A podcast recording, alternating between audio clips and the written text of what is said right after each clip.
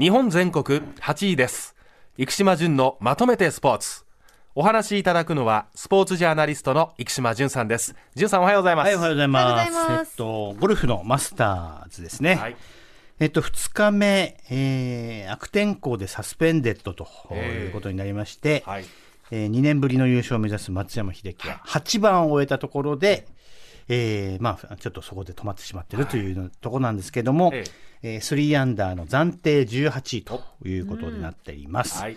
えーでも、あのー首位はあーブルックス・ケプカでえ12アンダーまでスコアを残していますので、え2日目67で回ってましたんでね、はい。えー彼が好調だなというところでございますね。はい。えーっと、あと今週の話で言いますと、昨日ね、僕、ブルージャイアントって映画を見たんですよ。あジャイアント。ジャズのジャズのやつ。漫画のね。大ですねご覧大。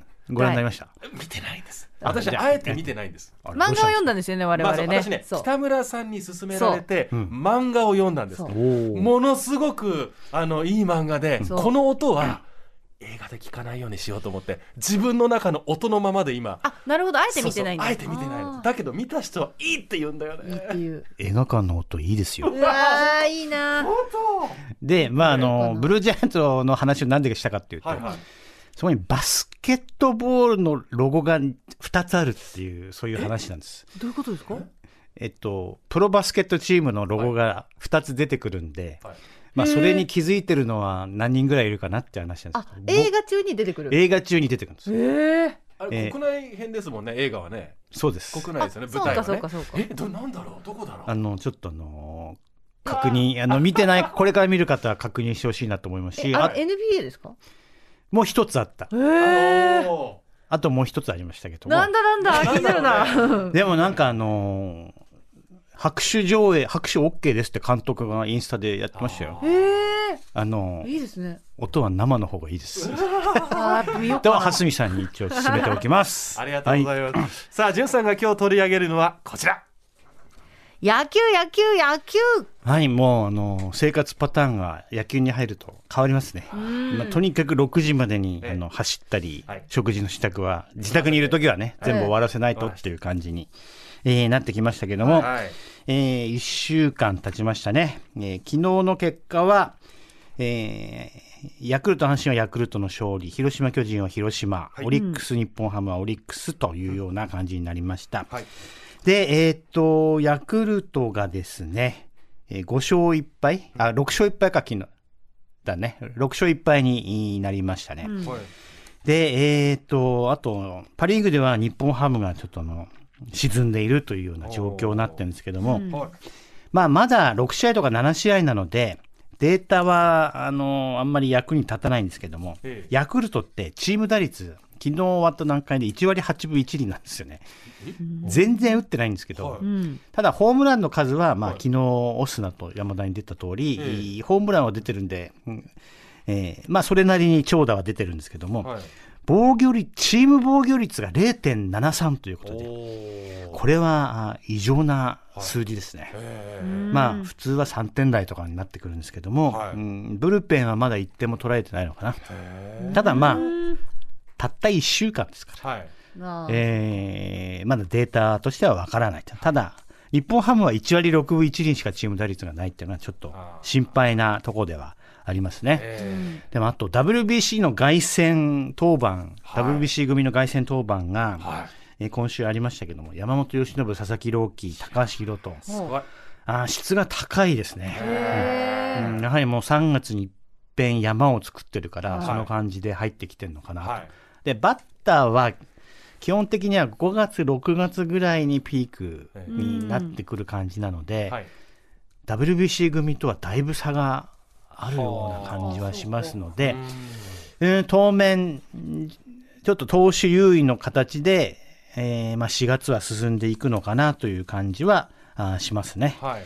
まあでもあと佐々木朗希とか木曜、えー、もいつだあれ？昼間見てたんだけどな。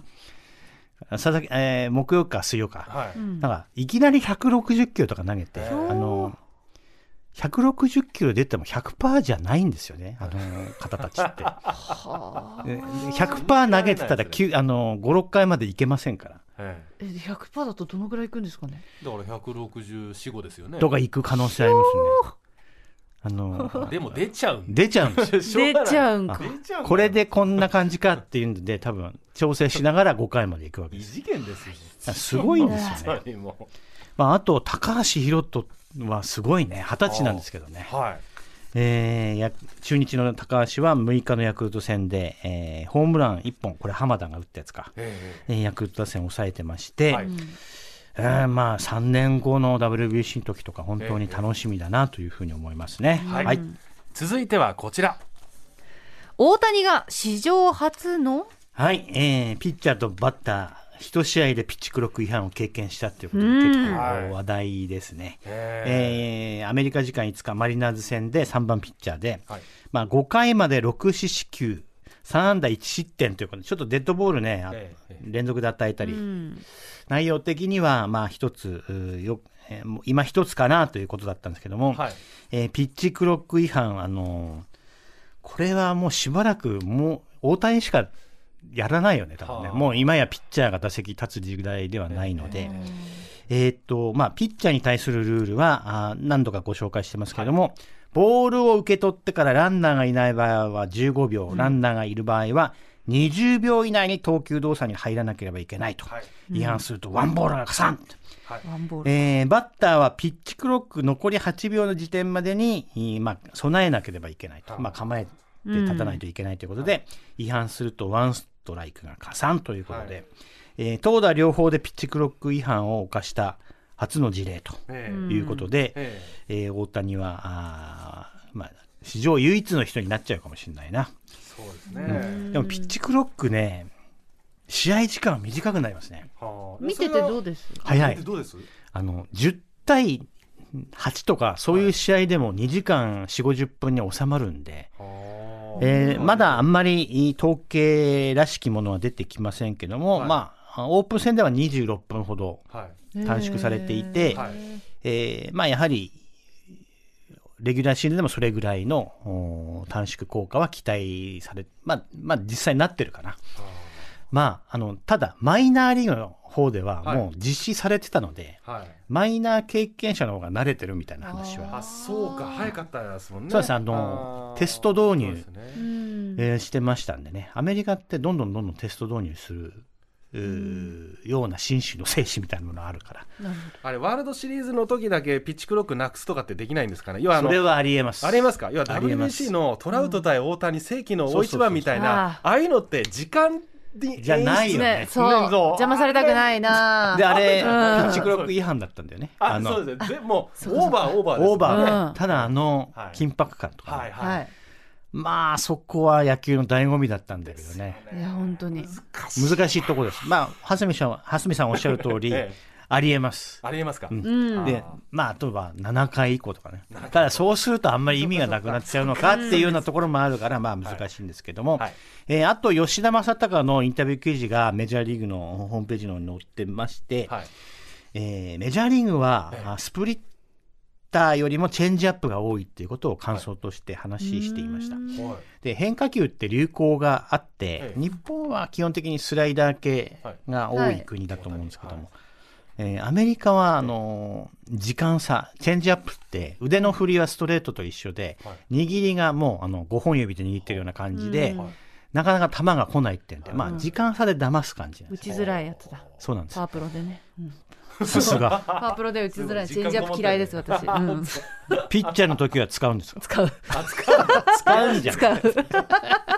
そうあのー北村さん、あのーはい。メジャー志向ですね。メジャー志向。でやらせてもらってます。ということで、それに対応していくのがすごく大切だということで、そのあたりちょっと注目して見ていきたいですね。はい、はい。続いてはこちら。競泳日本選手権が進行中。はい、えっと、今年は世界選手権が福岡で行われますんで、えーその代表選考を兼ねたあー日本選手権行われてますが、興味深いところでは松本が男子100メートルで47秒85の日本新記録ということで、昔はね、50えー1990年代ははい。50秒を切ったらすごいっていうふうに言ってたんですけども、始まってんだどんどん。47秒85まで、えー進みましたね。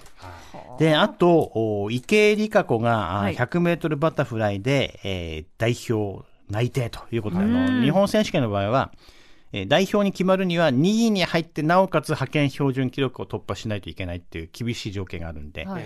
えー個人種目でのね、代表決まって、えー非常に嬉しいんじゃないかなと思います。あと、女子200メートル個人メドレーは、まあ、大橋、えー優衣が金メダリスト出たんですけども、16歳の成田が勝ったという。しかもあおのー、ラスト、あの、フリースタイルで大逆転でしたね。で、まあ、金メダリスト辛いのは負けるのがニュースになってしまうので、これがまあ、大変ですよね。で、最近オリンピックに出た人に話を聞いてると、はいオリンピックとオリンピックの間が3年だとメンタルの回復がなかなか追いつかないという。やっぱり翌年休んで、あとまた3年間準備するっていうのが。通常だったんですけども、先月、えー柔道の大野将平に、えー2連覇しましたけども、話聞いたときに、えーリオデジャネイロオリンピック優勝したときは、あー翌年はもう完全に休んでたんですって。うん。で、それは天理大学のお OB 指導者がそういう方針でやってくれて、はい。なんで休むか正直分かんなかったんだけれども、うん。はいはい。すごくそれはプラスになったっていうふうに言ってたんで、はい。休みながらってのはやはり大事なんですね。そうなんですね。ここまでスポーツジャーナリストの生島淳さんにお話を伺いました。淳さんありがとうござありいましがとうございましたた。日本全国8位です。生島淳のまとめてスポーツでした。